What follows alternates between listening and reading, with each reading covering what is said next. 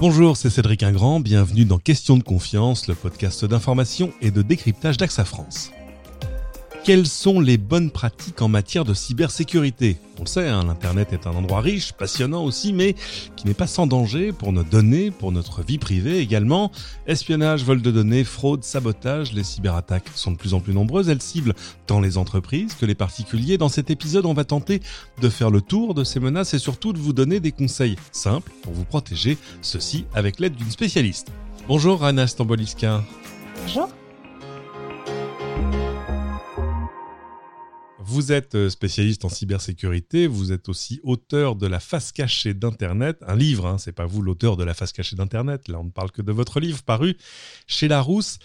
On a énormément de questions sur les choses qu'on peut faire pour se protéger de ce qu'on appelle les menaces, cette espèce de, de, mot tiroir qui regroupe énormément de choses. Mais une observation d'abord, peut-être une question, au fur et à mesure qu'on a tout connecté, c'est-à-dire qu'on a connecté les ordinateurs, puis les téléphones, puis euh, aujourd'hui presque tous les objets du quotidien qui nous entourent, on a aussi multiplié finalement le, nombre de ces menaces.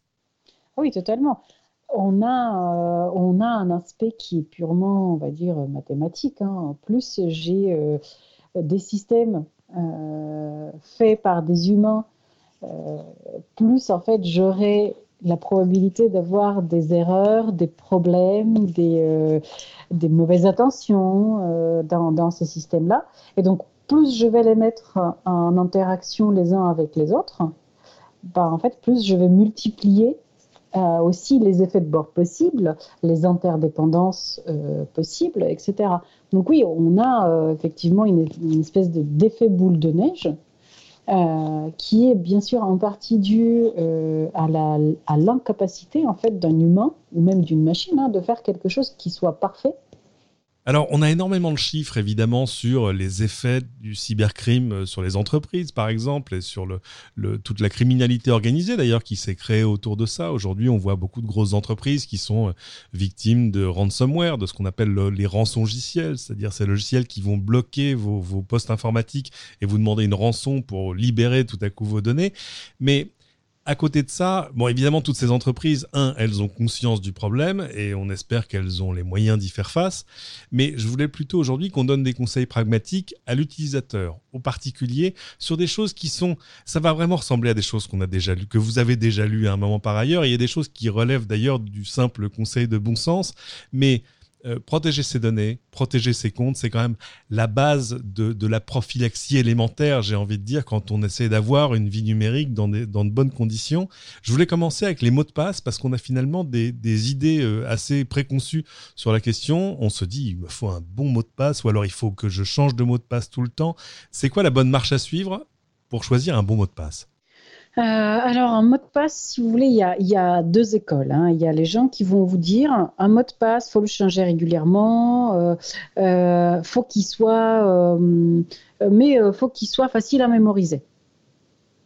Et il y a l'autre école qui va vous dire facile ou pas à mémoriser, même si vous le changez tous les ans, c'est pas grave tant qu'il est complexe.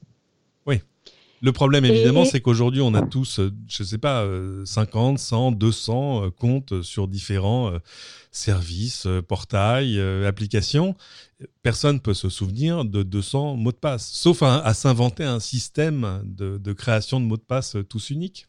voilà, ça c'est un autre problème parce que bah, le système de mots de passe où ils sont tous pareils, bah, en fait, une fois qu'un de, des mots de passe est compromis, bah, les autres le sont aussi. Il faut le dire, c'est euh, peut-être la pire chose que vous puissiez faire, c'est d'utiliser le même mot de passe partout. Ah oui, ça c'est clairement. Et souvent, en fait, on le voit euh, quand, on, quand on récupère, euh, par exemple, des, des mots de passe fuités.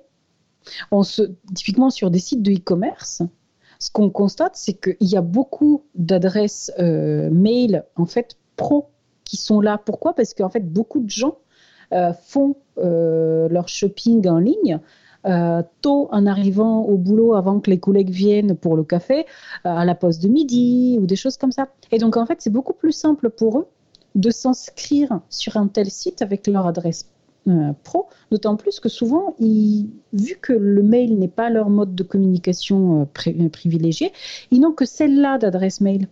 Oui. Et du coup, pour s'en souvenir, eh ben, c'est pas, pas grave, je vais faire simple, je vais, faire, je vais mettre mon mot de passe de mon mail pro. Ah, mon Dieu. Eh, mais oui, mais ça, c'est un truc super fréquent, en fait, qu'on constate. Et c'est pour ça que euh, quelque chose qui s'appelle gestionnaire de mots de passe existe. Hein, voilà, je voulais qu'on en vienne à cela parce que c'est quand même l'un de vos alliés euh, les plus efficaces. Bien sûr. C'est en fait c'est quelque chose de très simple. C'est j'ai un coffre-fort et comme tout coffre-fort, je ne peux l'ouvrir qu'avec une seule clé. Ça s'appelle le mot de passe maître. Et dedans, c'est lui qui stocke tous les autres mots de passe qui peuvent être générés euh, de manière euh, totalement aléatoire. Donc, je n'ai même pas en fait à réfléchir à qu'est-ce qui doit se trouver comme signe, nombre, machin, truc bidule dedans. Si je lui demande génère-moi un mot de passe avec euh, des lettres, des chiffres, des caractères spéciaux, et il fait d'accord. C'est-à-dire que lui va générer des mots de passe qui seront à la fois tous différents et tous terriblement complexes. C'est impossible à deviner.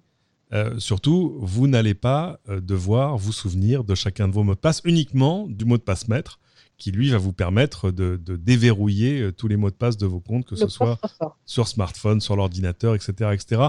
Il y en a plein sur le marché, Dashlane, OnePassword, LastPass. À vous de choisir. Il y en a qui sont gratuits, d'autres qui sont uniquement payants. Mais on, va le dire aujourd'hui, c'est presque un outil indispensable, justement parce qu'il est impossible de se souvenir de manière efficace de tous ces mots de passe, sauf à mettre un peu le même partout.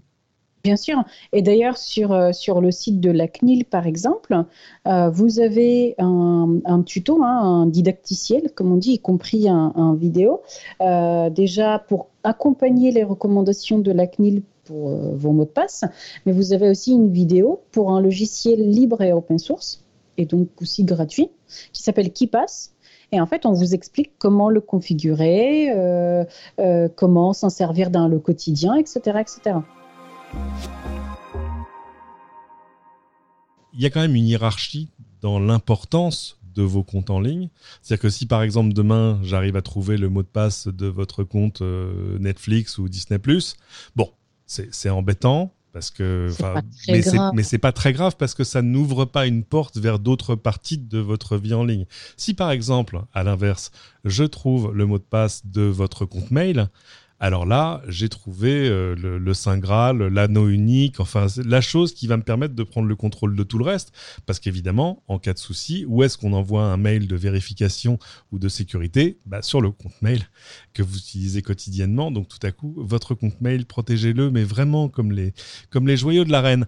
Là, on parle vraiment de sécurité pur et dur. À côté, évidemment, l'autre enjeu, c'est d'arriver à protéger notre vie privée, nos données, nos données personnelles. Alors, on a des outils. On a maintenant, depuis euh, plus de deux ans, euh, le RGPD, le Règlement général sur la protection de nos données, qui est un règlement européen qui nous donne, en tant qu'internaute, en tant que consommateur, en tant que citoyen, des droits sur les données, sur nos données stockées euh, par toutes les plateformes en ligne. De ce côté-là, qu'est-ce qu'on peut faire pour allez, essayez de ne pas essaimer toutes ces données personnelles sur tous les sites que l'Internet a créés. Euh, vous avez des, mesures d'autoprotection de, ou de prophylaxie en tête? Alors, c'est bien qu'on parle du RGPD, parce qu'en fait, la France a un avantage particulier par rapport aux autres États membres, hors Allemagne. C'est que avant le RGPD, on avait la loi informatique et liberté, qui existe depuis avant que je sois née. c'est pour vous dire. Et qui, en fait, contenait déjà énormément de choses qui ont été reprises telles quelles, plus ou moins, voire telles quelles tout court. Dans la, la, France est l'un des grands inspirateurs de ce, de ce règlement, tout clairement. Tout à fait.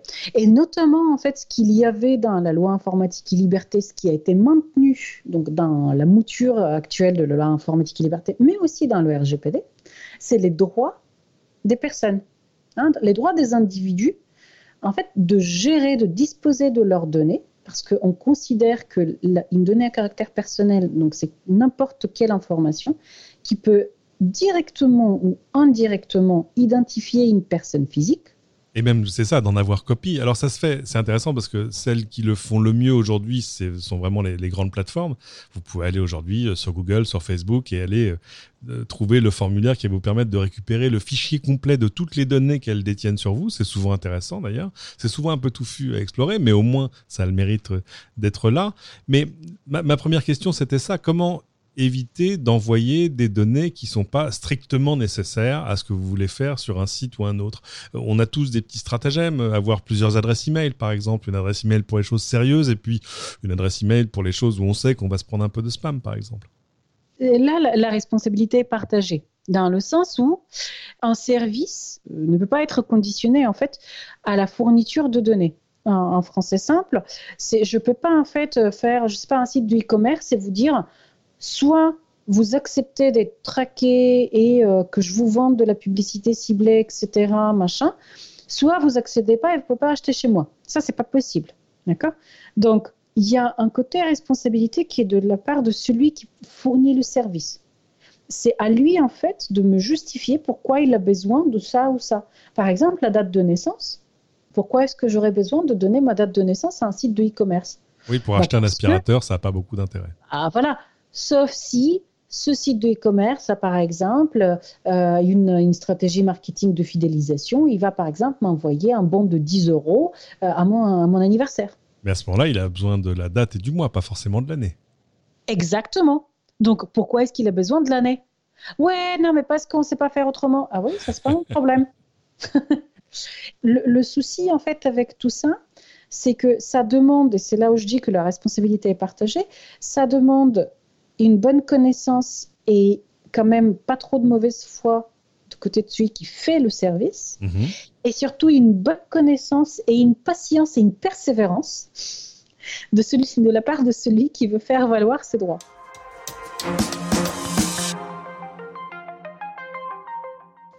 Dernière chose sur, le, sur la sécurité, dernière menace, alors là pour le coup vraiment du quotidien, euh, le phishing, le hameçonnage, c'est-à-dire ces mails qui sont du spam et qui essayent d'accrocher nos données euh, personnelles et privées, de nous faire rentrer dans des formulaires, en clair des mails qui se font passer euh, pour votre site d'e-commerce, votre banque, votre opérateur mobile, etc., etc., et qui vont tenter de vous soutirer vos, vos identifiants à partir desquels eux ils peuvent faire évidemment plein de choses. Comment on se protège de ce genre de choses? Alors là, euh, ça, c'est le genre de question où à chaque fois, on se fait prendre un, traître par euh, à peu près euh, toute personne qui nous demande, parce que malgré toute notre connaissance de plein de choses, le seul outil là-dedans, c'est la vigilance humaine. C'est-à-dire que vous avez de plus en plus, en fait, de, non seulement de mails, mais aussi des applications complètes, mobiles, j'entends. Tout ça pour dire que c'est trivial à faire. C'est-à-dire le coût d'entrée pour un cybercriminel, plutôt cyberdélinquant, euh, même s'il est euh, pas trop dégourdi, le coût d'entrée, il est minimal. C'est pour ça aussi probablement qu'on voit que l'essentiel de ces tentatives de hameçonnage sont souvent mal faites, avec des messages mal écrits, avec des choses mal copiées, avec enfin où un œil exercé les détecte euh, finalement assez rapidement. La première chose à faire, c'est de vérifier les, adresses e-mail et les, sites web hein, vers lesquels on vous renvoie. C'est-à-dire que si on vous dit euh, vous, vous allez sur Amazon, il faut vérifier que c'est bien Amazon. Si on vous dit ce site mène vers cliquez ici pour aller sur votre compte AXA, vérifiez que c'est bien que le site qui s'affiche dans votre navigateur est bien celui d'AXA. Tout à fait, mais vous avez aussi plein d'autres choses. Quand, surtout, bon, quand c'est mal écrit, enfin, quand ça patauge, quoi. C'est là, on se dit euh, bon, c'est bon, euh, vas-y, prends-moi pour une truffe tant que tu y es. Mais quand c'est bien fait, Là, c'est là, c'est un autre souci. Ou quand ce sont des mails, hein, à un moment donné, on avait cette, énorme vague de ce qu'on appelle de sextortion, donc des gens qui vous envoient des mails pour vous dire oh là là, je t'ai chopé euh, euh, avec ta, webcam à faire des choses. Euh, qu'est-ce que t'es cochon Paye-moi tant. Et ces vidéos-là sortiront jamais devant tes proches. Il y a beaucoup de gens, j'avais beaucoup de, de proches qui m'ont qui m'ont appelé, mais vraiment en panique et super embêtés en mode mais j'ai rien fait, qu'est-ce qu'il peut avoir sur moi? Mais, mais, mais, mais, y compris des, personnes âgées, etc., qui étaient vraiment en fait stressées parce que ça a un côté, je te donne 24 heures pour me payer, ça c'est un levier de stress. Hein. Quand on stresse les gens, ils pensent moins, ils, réfléchissent en fait, ils sont moins ils cherchent moins, ils cherchent moins la petite bête, bien, bien sûr. Quand c'est mal fait, c'est facile. Quand c'est bien fait, on peut se faire avoir assez facilement. C'est pour ça que là, la vigilance, elle est vraiment de mise quand les choses sont bien faites. Il faut faire très attention là-dessus. Il y a, il y a, si vous avez des doutes, vous demandez. Il y a, je, tiens vraiment à, souligner qu'il existe un service qui s'appelle cybermalveillance.gouv.fr, qui est vraiment un, outil super intéressant à destination des particuliers, des TPE, des PME. Ouais, très complet, euh, très didactique. voilà. Où en fait, euh, ils sont les, gens qui, euh, qui font ce, ce, site web, ce service-là, qui est un service public, sont des gens qui sont très accessibles. Vous leur posez des questions, vous leur demandez de clarifier des choses, etc. Ils sont réactifs, ils répondent. Enfin, franchement, c'est vraiment.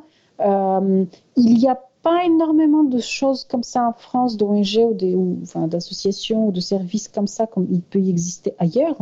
Il y en a quelques-uns et ils sont d'excellente qualité. Dernière question, et elle est d'actualité.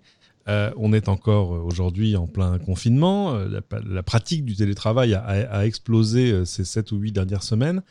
Est-ce qu'elle pose aussi des questions, même pour l'avenir, des questions de sécurité? Le fait que tout à coup on déplace un peu de son bureau euh, chez soi Alors oui, effectivement, il y a, des, questions qui sont, et des dangers, on va dire, qui sont différents et qui évoluent aussi avec la durée. Au début, quand le confinement a été annoncé, par exemple, on a vu beaucoup de sociétés, hein, beaucoup d'entreprises ou autres, mettre en place des moyens de connexion à distance, d'échange, etc., un peu dans la précipitation. Donc, ces, moyens de communication-là faisaient pas mal l'économie des aspects sécurité. Bon, depuis, vu que ça s'est un peu installé, euh, ça fait quelques semaines déjà, les, organisations ont quand même eu le temps de un peu de, remonter la, pente hein, là-dessus.